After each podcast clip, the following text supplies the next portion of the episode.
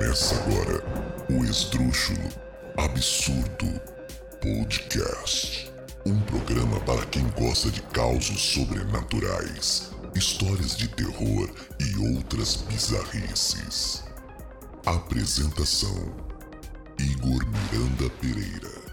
Olá pessoal, tá começando então o sexto episódio do Esdrúxulo Absurdo Podcast, o seu podcast dedicado a histórias de terror, histórias de assombração, causos sobrenaturais. Se você, assim como eu, gosta desse tipo de conteúdo, então seja muito bem-vindo, a casa é sua, o microfone está aberto para você. E aí, o que foi que aconteceu do quinto episódio até aqui? Como é que vocês estão? Quero saber. De verdade, eu me preocupo com vocês. Sabe por quê? Porque vocês são meus amigos. É, nós temos aqui uma relação de amizade. Por mais que vocês não me considerem amigo de vocês, eu considero vocês meus amigos, eu amo cada um de vocês, é isso aí. E vocês já sabem, mas não custa lembrar, a nossa proposta aqui é escancarar experiências sobrenaturais. Portanto, se você já vivenciou ou tem conhecimento, foca aqui, ou tem conhecimento de algum relato espantoso, por favor, envie um e-mail para o esdrúxuloabsurdo.podcast.gmail.com para o nosso perfil no Instagram, arroba o Esdrúxulo Absurdo, ou para o nosso número de WhatsApp, DDD 99 98528 3744. E dessa vez os aplausos serão direcionados aos ouvintes dos estados que mais ouviram o Esdrúxulo Absurdo Podcast, que são eles Maranhão, São Paulo, Pará, Paraná, Goiás, Pernambuco, Amazonas, Mato Grosso e Paraíba. Muito obrigado, pessoal. Continuem nos ouvindo e compartilhando o nosso programa, isso faz total diferença. E vamos dar início ao nosso episódio. No episódio de hoje serão narradas seis. Eu disse seis histórias espantosas. As duas primeiras foram enviadas por ouvintes, pessoas que acreditam no nosso podcast e que, claro, terão o microfone aberto para contar o que elas bem entenderem. A primeira história é da Milena, Milena Leal, de Imperatriz do Maranhão. Ela conta uma, uma situação inusitada envolvendo uma criatura que nós podemos chamar de lobisomem. Eu nunca ouvi um lobisomem, nunca ouvi, só em filme. Mas ela tem uma história bem bacana para compartilhar com a gente. A segunda é do João Marcos, lá de João Lisboa, no Maranhão. Ele vai compartilhar conosco um sonho que ele teve, assim, uma coisa com uma pegada profética, o estilo premonição, bem interessante também. E claro, as quatro histórias que nós sempre trazemos, histórias nacionais, de causas que aconteceram no passado e que valem muito a pena conhecer. E vocês vão ouvir A Mãe dos Chorões, a entrevista fúnebre, o padre sinistro e a noiva. Rapaz, disse que é assim, né? Tem um homem lá que mora lá pro setor, que ele. Sabe essas redes de energia? Essa rede de energia que passa grandona, que tem aquelas bolas que parecem aquelas bolas de basquete, só que aí passa aqueles. coisa enorme da Eletronorte, é tipo um portezão enorme. Pois é, esse homem mora debaixo de um daqueles portes lá, na fazenda. Aí disse que esse homem era casado. Ele teve um filho e uma filha. Ele começou a abusar da filha dele, né? Aí a filha dele pegou e engravidou. Diz a história do povo lá, né? Esse homem é vivo e esse homem existe. Que quando essa menina engravidou, Deus castigou ele. Diz que ele já tem uns três filhos com ela. Deus castigou ele. Diz que toda noite de lua cheia ia se transformar num monstro. Assim conta o povo do povo, as histórias do povo do povoado. Aí, beleza, eu sempre escutei essa história desde criança, que minha mãe tinha, antes tinha uma chácara pra lá e vendeu, e agora eu comprei uma bem pertinho de lá. Aí disse que ninguém acreditava nessas histórias. Até que um dia, um senhor de lá, que é da igreja, bem religioso, uma pessoa que não, não tem por que mentir, né? Diz que escutou umas vozes de cachorro, cachorro, cachorro, cachorro, passando na estrada. Aí ele abriu a janela. Quando ele abriu a janela, ele viu aquele negócio pretão, de quatro no chão. O bicho mais feio do mundo. Diz que ele paralisou, ficou só olhando, tem? Aí disse que o bicho passava arrastando umas coisas e um monte de cachorro latindo atrás dele. Aí disse que ele olhando, olhando. Aí do nada o bicho vira com a cara e olha pra cara dele, não tem? Na janela. Diz que o bicho tinha uns olhos de tocha. Aí ele ficou paralisado, paralisado, e o bicho olhando para ele, ele olhando pro bicho. Diz que do meio pro fim o bicho ficou olhando pra ele e seguiu em frente, não tem? Aí beleza, né? Ele contou isso pra todo mundo do povoado. Aí disse que mais na frente tinha uma, uma fazenda, né? Aí disse que esse bicho tava por lá, esse lobisomem lá, e tava pulando. O vaqueiro atirando nele, ele pulando de estaca em estaca. Sabe estaca de fazenda? Pulava, atirava, ele pulava, pulava. Aí ficava tentando entrar na casa do vaqueiro. Moço, eu me arrepio todinho aqui contando essa história. Ave Maria, meu Deus do céu. Há um mês atrás, não lembro muito bem o dia, mas na madrugada de sábado para domingo, eu acordei chorando muito muito, muito de madrugada. E o motivo desse meu choro é que eu tive um pesadelo bem ruim com um amigo muito próximo. O pesadelo era basicamente o seguinte: estava eu, ele e algumas outras pessoas uma, uma casa, era uma mansão, uma casa muito grande, e nessa mansão tinha uma piscina. E essa piscina era enorme também, gigantesca. E aí, esse meu amigo simplesmente entrou em um carro e, por mais que a mãe dele dissesse que não, dissesse para ele parar e batesse no vidro insistentemente para que ele parasse e saísse do carro, ele seguiu e jogou o carro dentro dessa piscina e afundou. Ok, né? Eu acordei de madrugada muito triste, né? Porque a gente é envolvido no sonho e tal, mas o mais estranho de tudo é que na tarde de domingo aconteceu um acidente em Imperatriz em que um carro, o motorista perdeu o controle desse carro e esse carro afundou no Rio Tocantins. Quando eu me dei conta, quando eu li a notícia, eu me dei conta de que o sonho, né, e que a realidade simplesmente batiam. E eu fiquei muito, muito perplexo com isso, sabe? Eu acredito muito em sonhos, eu acredito em revelações, eu acredito em profecias, sabe? Eu sou uma pessoa bem crédula nessas coisas. E para mim foi uma experiência tanto que assustadora.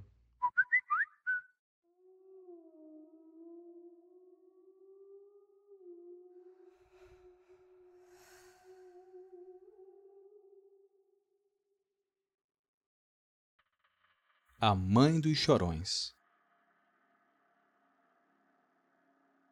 Tudo isso se passou lá por 1934, num lugar chamado Cobra, município de Ituaçu, na Bahia, a 29 quilômetros de Barra da Estiva, e morava ali um senhor de nome José, conhecido como Zé da Cobra, cuja esposa, apelidada de Dezinha, foi a protagonista desse caso.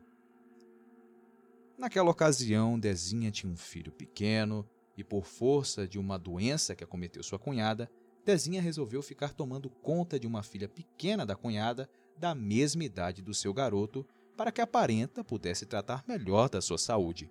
Certa noite, quando Zé da Cobra não estava em casa, as duas crianças, sem nenhum motivo aparente, não paravam de chorar um só instante.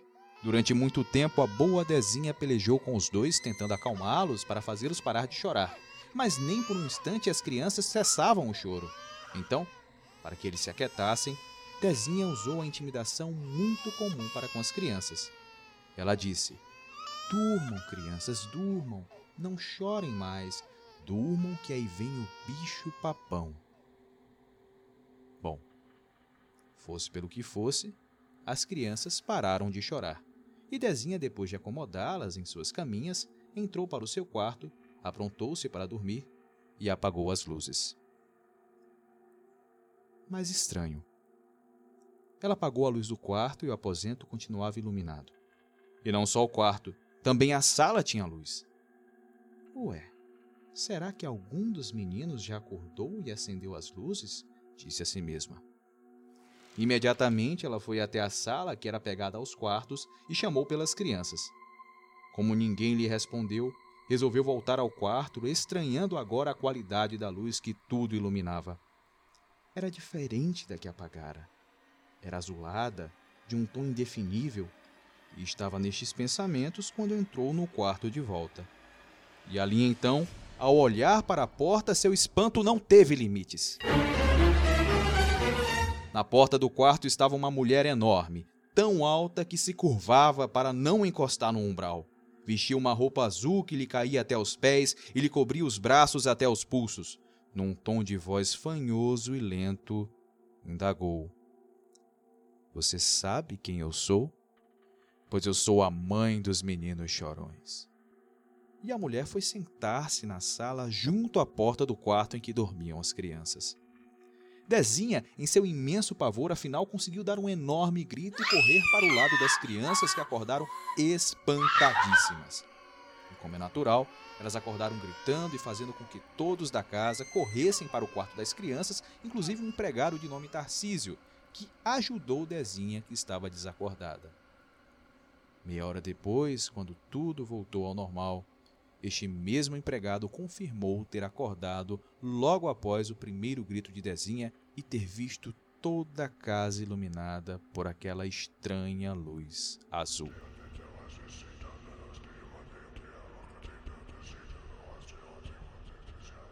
Você prestou atenção no desenvolvimento dessa história, em como as coisas aconteceram? Ah, nós temos aqui a figura de uma mãe, de uma mulher, que está tomando de conta de duas crianças, em que, em que dado momento essas crianças começam a chorar de, de uma forma fora de controle, né? E essa pessoa, essa mulher se vê atarantada, buscando uma solução, e ela se vale, claro, de, uma, de um meio de fazer as crianças pararem de chorar.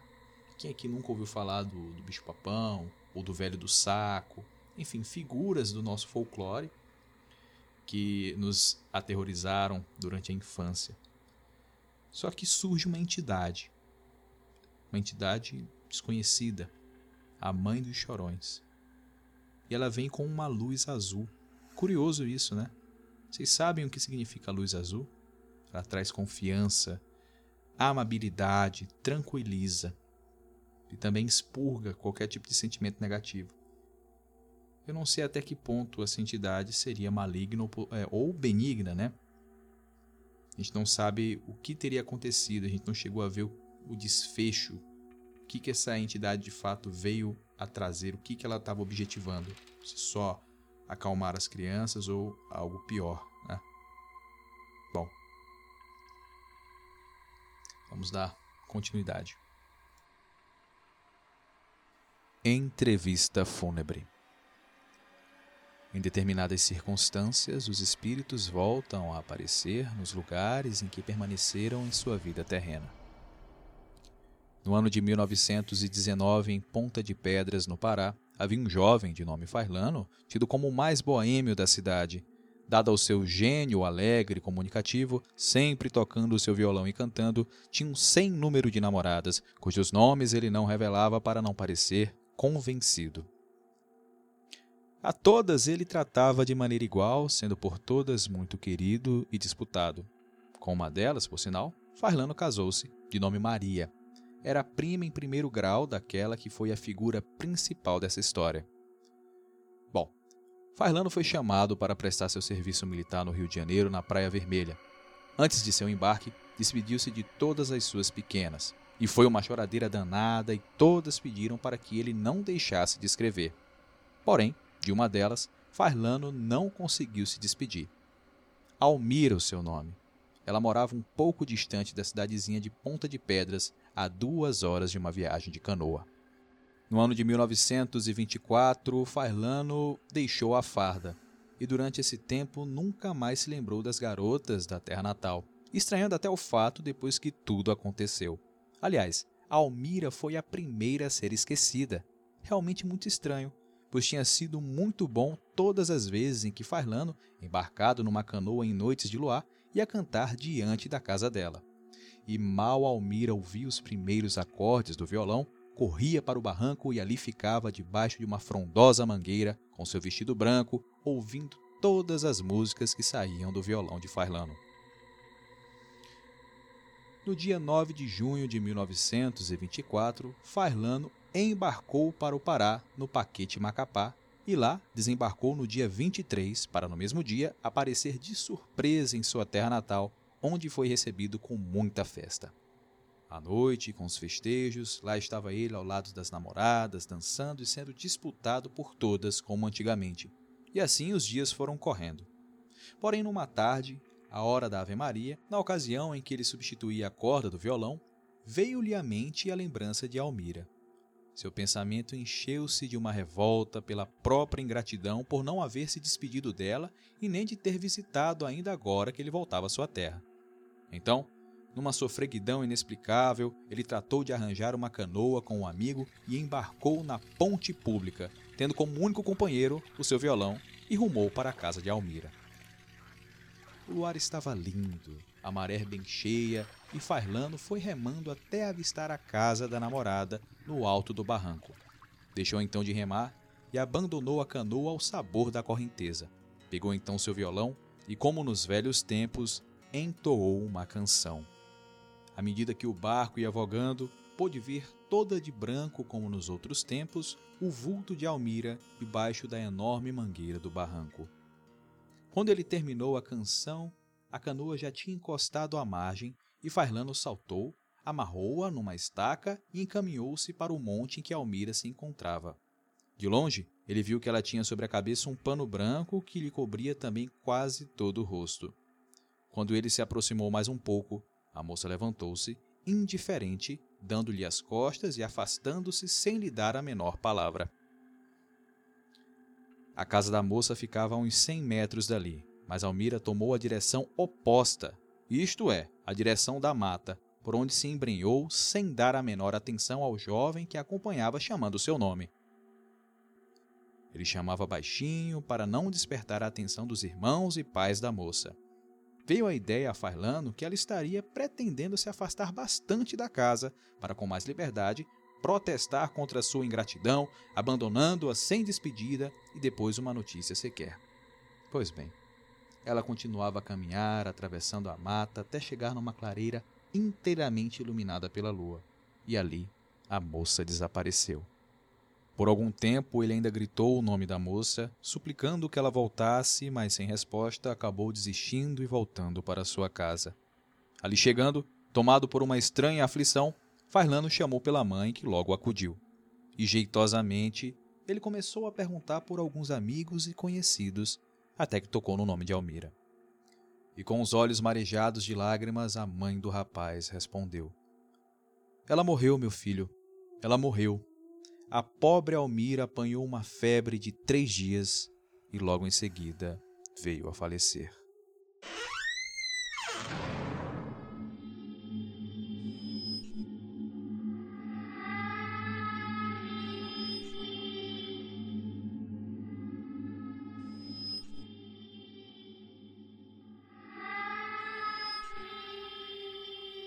É inevitável sempre que eu ouço uma história assim, eu tento buscar alguma coisa que tenha ocasionado aquilo a ter acontecido.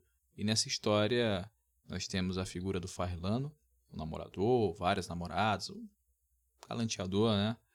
E temos a figura também da namorada dele, da Almira, falecida, morta, mas que quando o seu namorado realiza aquela aquela rotina de visitar, sabe, de ir na canoa com violão e, e realizar a serenata, e ela sempre está ali no barranco, olhando aquilo debaixo do, da mangueira, sabe? Aquilo meio que despertou, que ativou e fez com que eu, ela retornasse do mundo dos mortos para mais uma vez ouvir, né, receber a serenata do Farlano. O Padre Sinistro.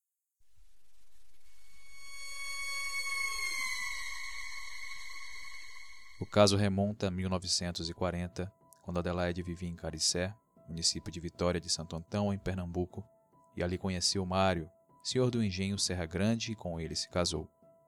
Infelizmente durou pouco a felicidade do casal. Seis meses após o enlace, numa tarde serena, Adelaide foi arrancada dos seus afazeres por uma tremenda notícia que lhe foi dada por um empregado aflito. Dona Adelaide, Dona Adelaide, uma tragédia aconteceu. Seu marido acabou de ser assassinado no engenho por um colono. Foi realmente uma notícia chocante. Mário fora morto a facadas por um desafeto. Em qualquer circunstância, uma notícia dessas causaria profundo impacto. E no caso de Dona Adelaide, havia um agravante. Ela estava grávida. Graças ao seu ânimo forte, Dona Adelaide conseguiu superar o duro golpe. A criança nasceu e ela continuou morando em Caricé, sabendo encontrar na companhia do filhinho um consolo para a saudade do esposo desaparecido. Passaram-se poucos anos e numa noite fria, era mês de março, tudo na casa era silêncio. E Dona Adelaide dormia num quarto ao lado do filho quando foi acordada por gritos angustiados. Mais que depressa, Dona Adelaide correu para junto do filho e foi encontrá-lo sentado na cama, olhando para um canto do quarto. Ora, o que foi, meu filho? O que foi que aconteceu? Ali, minha mãe, ali no canto. Meu filho, eu não vejo nada. O que você está vendo? Um padre, minha mãe, um padre muito feio e ele quer me levar. Mas tem um cachorro que bota fogo pela boca e pelos olhos e não deixa ele vir para cá. Mas, meu filho, eu não estou vendo nada. O que é isso, filho? Vá dormir. O padre está batendo nos cachorros com os cordões, mãe. Está querendo que o cachorro vá-se embora para ele vir me buscar. Não deixa, mãe, não deixa ele fazer isso, minha mãe. E Dona Adelaide procurou por todos os meios acalmar o menino, mas ele continuou agitadíssimo, repetindo sempre a mesma história. Só a muito custo, depois que ela o levou para deitar-se na sua cama, foi que o menino se aquietou. Na noite seguinte, a mesma cena se repetiu, só que agora com a presença de vizinhos, já que Dona Adelaide estava receosa de ficar sozinha em casa. Olha, mãe, o padre está ali, mas onde, meu filho, que ninguém está vendo? Ali, minha mãe, ali no canto, ele está com o cachorro ali também, botando fogo pela boca e pelos olhos. Dona Adelaide desta vez não insistiu muito, levando o menino para a cama e protegendo-o com seus braços. Na manhã seguinte, cheia de apreensões, foi procurar o vigário do lugar, o bondoso padre Ambrósio, e lhe contou o que estava acontecendo. Naquela mesma tarde, o padre visitou a casa de Dona Adelaide e aspergiu água benta em todos os cantos, rezou várias orações e foi-se embora, deixando a sensação de que nada mais aconteceria por ali. esperança vã. Naquela mesma noite, a cena se repetiu ainda mais terrível e aterradora. Minha mãe, minha mãe, o padre voltou, o padre está ali. E ao perceber que os fenômenos iam acontecer, Dona Adelaide reuniu toda a sua coragem e, em uma súbita inspiração, resolveu interpelar o fantasma que só o menino via. Quem é você e o que você quer aqui?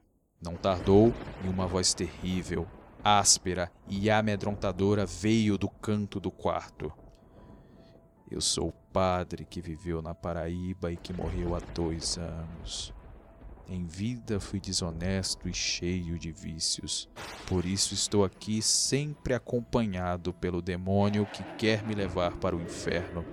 Só hei de escapar se levar sete anjinhos para o céu. Por isso preciso do seu filho. Em seu assombro, Dona Adelaide pôde ainda reunir coragem para dizer: Vá-se embora, seu padre, vá embora e deixe meu filho em paz.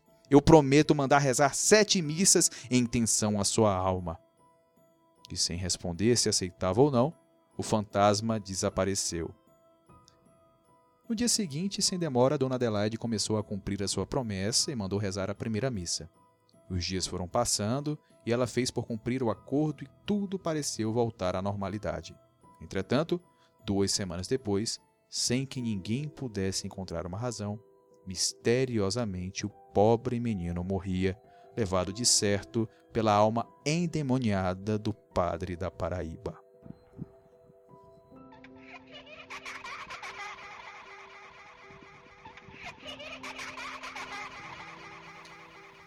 Decididamente uma das histórias mais pesadas que eu já trouxe para cá. O caso do padre da Paraíba, o padre sinistro,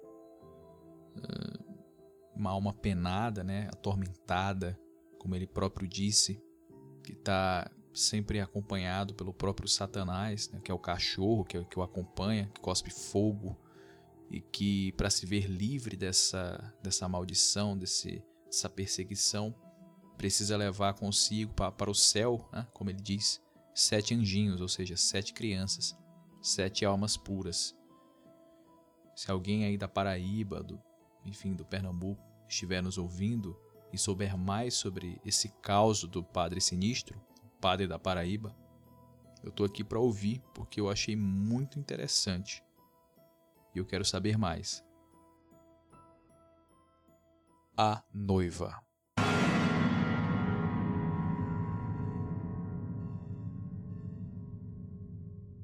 Impressionante caso que se segue ocorreu em Salinas, Minas Gerais, no ano de 1950.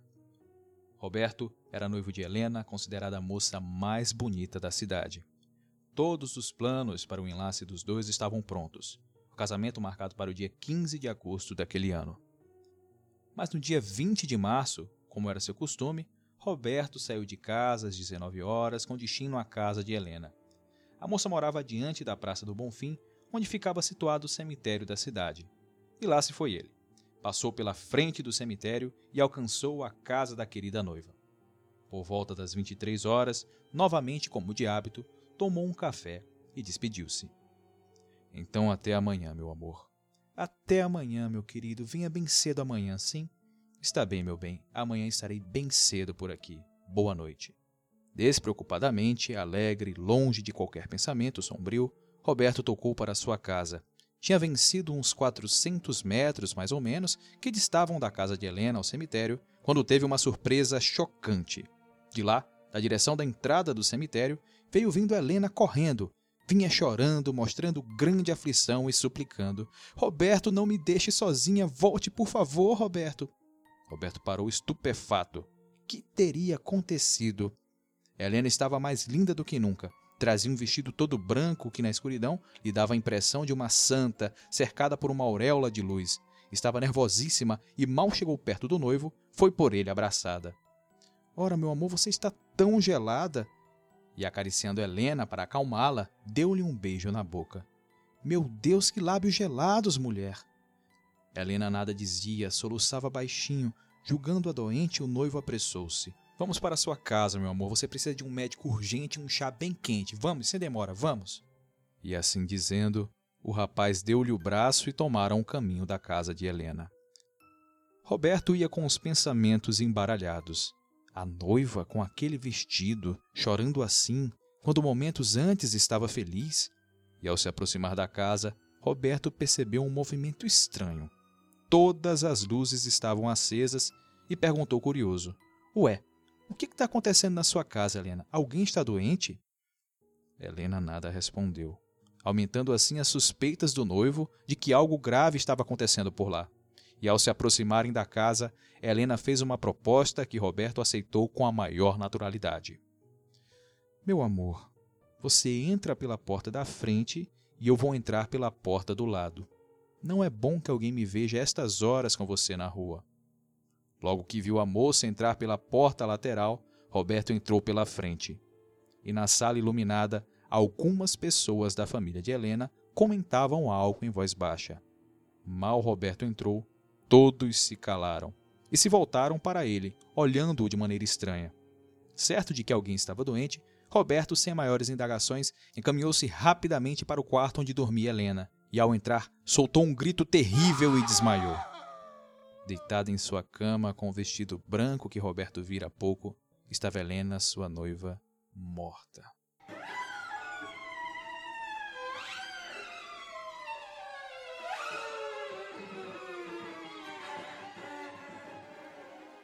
Esses laços de afeto, laços de amor que ultrapassam a vida, né, vão além da morte, aliás, é muito, é muito curioso. Na verdade, eu diria que é até bonito né? Porque é muito mais que uma história de assombração, história de espírito, né?